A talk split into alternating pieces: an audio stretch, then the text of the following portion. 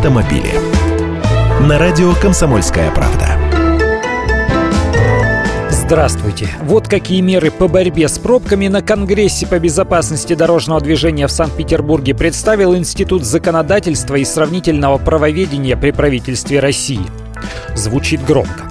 Пересечение дорог нужно оснастить автоматическими камерами, которые будут фотографировать выезд за стоп-линию. Штраф за это полагается уже и сейчас, но камер таких пока очень мало. А еще нет конкретики, что такое пересечение стоп-линии. Нужно наехать на нее колесом, проехать полностью всю или хотя бы поравняться с ней передней точкой бампера. Вот это и предлагают конкретизировать. Наказывать уже за пересечение стоп-линии крайней точкой кузова автомобиля спереди, то есть передним бампером бампером, наверное. А для более точной фиксации выезда на перекресток, занятый машинами, расчертить запретную зону перекрестка желтой сетчатой разметкой, а понятие «затор» как субъективное убрать из правил дорожного движения, то есть сделать описание всех нарушений предельно конкретными.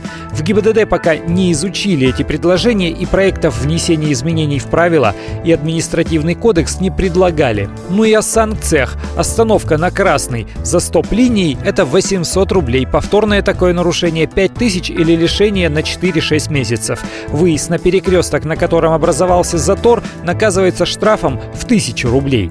Я Андрей Гречаников, ты эксперт «Комсомольской правды». С удовольствием общаюсь с вами в программе «Дави на газ» ежедневно по будням в 8 утра по московскому времени.